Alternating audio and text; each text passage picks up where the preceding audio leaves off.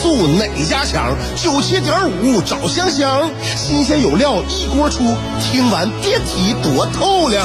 你煮挂面，香香给你握俩鸡蛋；你打麻将，香香拆听给你点炮；你玩王者，香香负责给你码人；你喝闷酒，香香给你加俩硬菜，再陪你对饮成双。没错，娱乐香饽饽就是这么贴心，就是这么带感，就是这么下饭呐！年的欢声笑语，十年的与你相伴，梦想成为经营快乐的百年老店。古人有诗赞之曰：“娱乐香饽饽，越听越有意思。”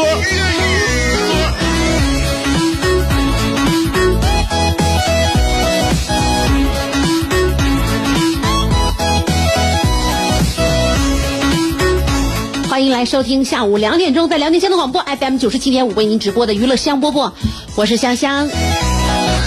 每天传到一些话题和内容，跟大家一起分享我们生活当中经历的事儿啊。这个用心呐、真得用心。你就像写作文一样，你啥作文你糊弄能行吗？老师一眼就能知道你用没用心，是吧？而且呢，你说你天天像写日记一样，那就给大家梳理你的那个所见所想，这个绝对是得用心的，你得花心思的。你不是用心把这些东西梳理出来，你得用心去看呢，去聆听，去观察。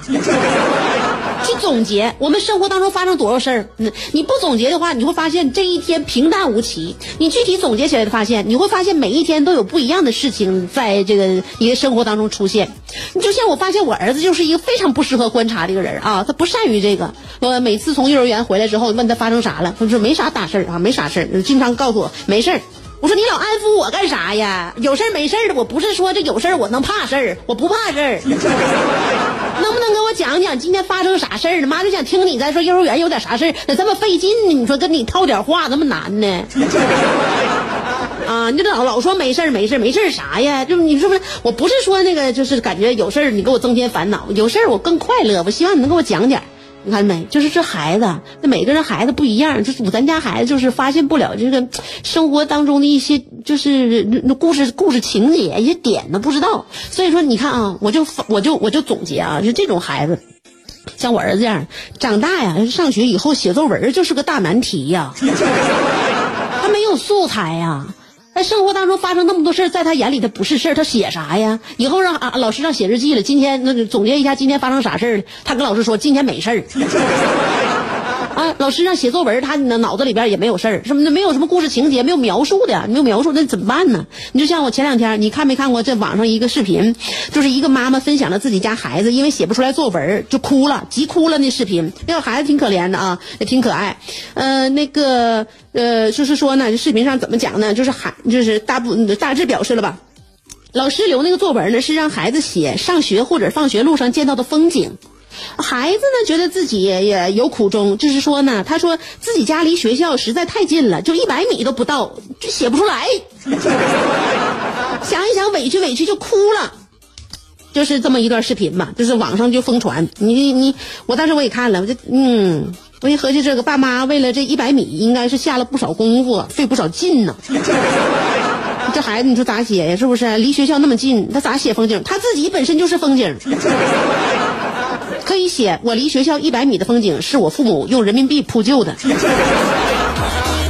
开玩笑啊，其实哪里都有风景。你别说，你别说那个一百米，就咱家就从厕所一直到咱家那个客厅，就这么几步路。你说风景，风景无限呐！就从那个桌子上到地上，那玩具、那书、那纸片、那噼里啪啦的，用我给你描述一下子不？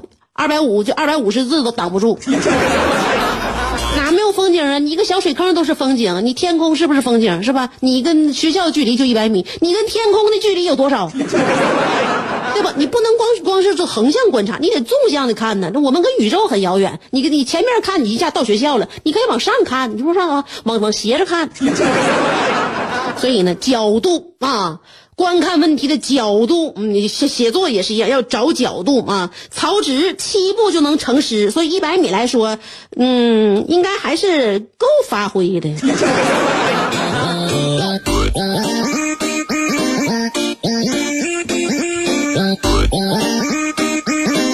我们小时候写作文，其实也是胡编乱造，谁没编过呀？名名人名言。谁没引用过名人名言？我跟你说，名人名言是非常好用的得分技巧。就是说呢，一下就能感觉就是提升你的作文水平啊，又能让文章看起来这个华丽饱满。关键关键就是是它是凑字数的神奇功效。你想啊，就是你一篇文章里边突然出现高尔基曾经说过啥啥啥，你是不是你这字儿你就够了？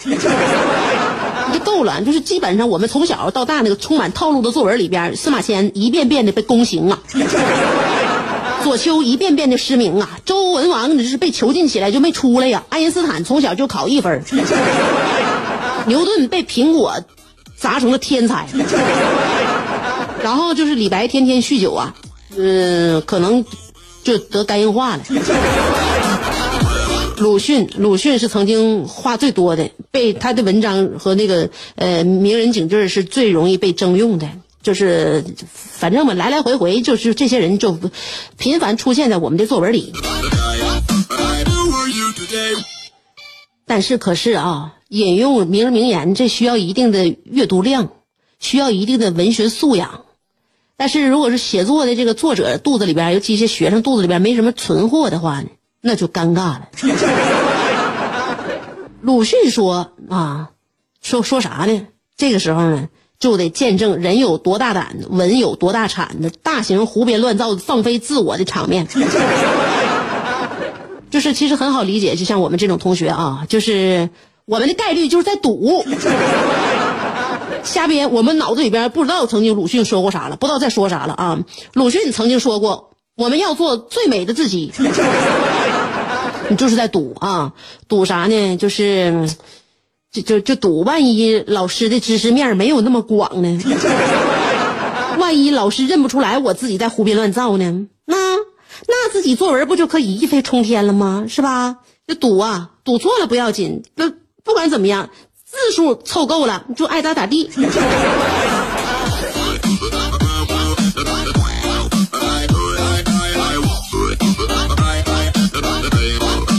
你不能放弃，你就是参与这种赌局，对自己来说呢啊，输掉的概率并不是百分之百，因为毕竟不是所有老师都是我们想象当中那么无所不能。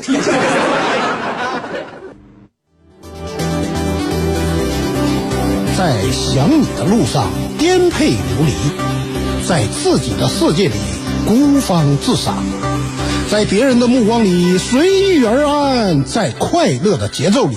占山为王，有时候人生不如一壶陶渊明，有时候多情不如一行李商隐，有时候祝福不如一曲蔡国庆，有时候快乐不如一段李香香。娱乐香饽饽，欢迎继续收听。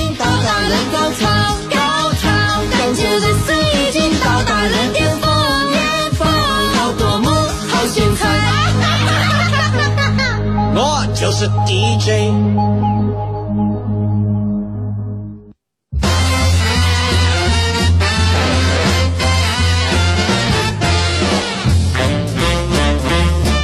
哎呀，节目里边说了关于那个小孩写不出来作文啊，这个视频引发的一些思考。嗯，我们小时候写作文也都费劲，也都挺费劲的，就是还是呢，平时孩子们。观察生活少，人生阅历也少，那平时呢，就真正的要抒发自己的平台也少。那家里边给我们平时这小孩自自由发言、自由发挥的空间和余地了吗？我们在家里都没有一个表达自己的平台，我们在书本上面我们表达什么，是吧？是只能胡编乱造。除了胡编乱造名人名言之外，我们曾经在自己的作文里边那种爱恨纠葛，还经常编一些奇奇怪怪的情节。妄图就是妄图以以以以这种情节感动老师，获得一个好分数。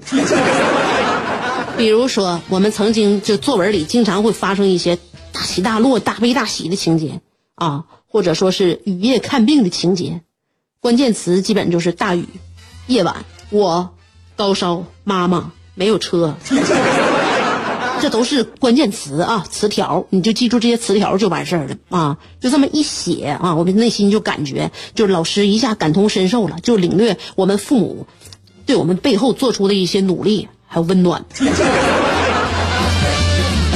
不单单不，我就在我们的文章当中，不单单涉及直系亲属，所有的亲朋好友吧，只要能刮上边儿的，没好，没好啊！就我们都为他们安排到了各种人生惨剧，什么遭遇车祸呀，呃，胳膊腿儿就是呃骨折呀，是吧？所有亲戚那朋友就是，哎呀，或者说是某一个人呐，就是被病魔偷袭呀，整个人行销鼓励呀。就怎么惨怎么来吧，就是说，就希望呢，就这种切入点啊，能够给自己呢成这个作文啊成就啊一鸣惊人啊，取得不错的分数。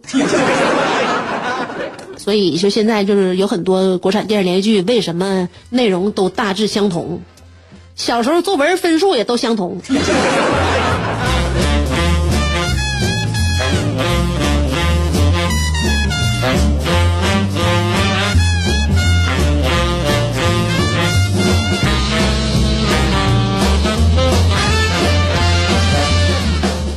我妈前两天要给我儿子买一条小狗，你说，你说他这个举动，是不是跟谁商量了？我把定金交了，把定金交了，说那小狗可可那这个在这个视频里边可欢腾了，那说是一个那母狗下下几个崽儿啊，下几小崽儿，就这小黄狗，我妈一眼就看上，我妈喜欢狗，说给我儿子买回来，定金交完了，定了，嗯，定了，说。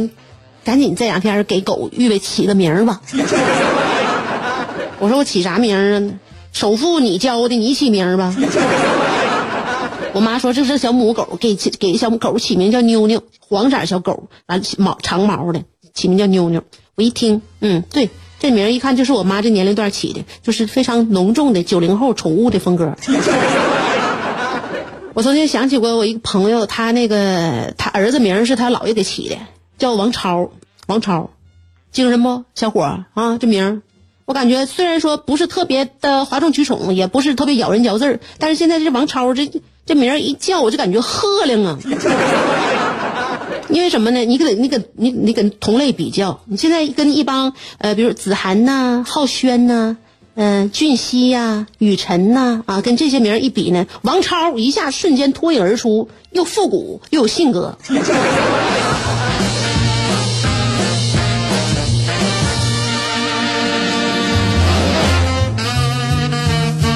说别人家事儿，上个月中旬十六号，武汉一个小伙儿小周，他报警了，说自己女朋友跳河失失踪了。嗯，然后呢，自己游了一半追不上，哎，水性都不错呀。武汉那敢跳河，那都是基本上跳下去就是个江啊。后来呢，这个。呃，他问了什么什么原因呢？什么原因？那个女女孩跳河，她是自己跳的吗？嗯，怎么突然之间自己跳河了呢？这个小周是说呢，原来他们呢，他女朋友姓李，小李，他小李就跟小周啊谈这个彩礼没谈拢，这个他对象呢，就这小小姑娘小李就把自己姑姑就找来评理，没想到这个姑姑啊，哎，跟小周跟小伙站在一方啊，就站一起了，就说那个。小李现在小年纪也大了啊，那个将就一下就得了。于是这小李这小姑娘一下就没气过，就跳河呢。那这就说呢，我要游泳，冷静冷静。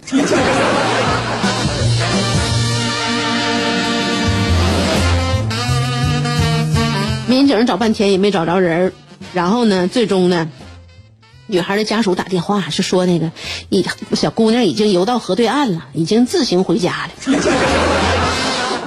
重点啊，重点来了！这个河宽一点五公里啊，看来这小李是真生气了。我记得我前不久还讲过一个，也是小两口吵架呀，那小伙跳河了，跳河完之后回家看电视去了。这个是一个马上结婚的小两口啊，吵架了，女孩跳河了，游到河对面回家了。现在这孩子水性都这好吗？再说了，这你你看这这这这他这一次跳河游过家，我认为这一次这一举动啊，就非常的有历史就跨时代的意义。为什么呢？因为他这一个举动就完全解决了，就是媳妇儿和妈妈掉到水里，这个小小伙先救谁的问题。那赢了，要我是这小伙的话，我就给彩礼吗？我给彩礼，我给双倍。这姑就这姑娘就凭这体力，就这水性，你多给点彩礼咋的了？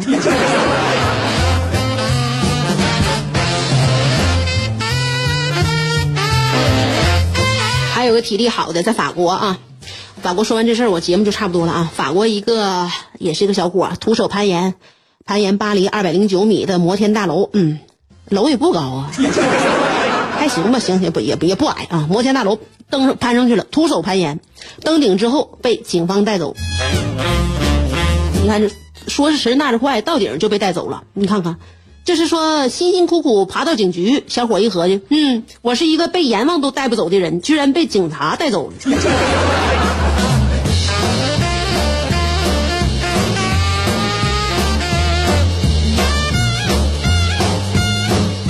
到点了，该走就得走了啊！今天节目就差不多了，我们下周再见。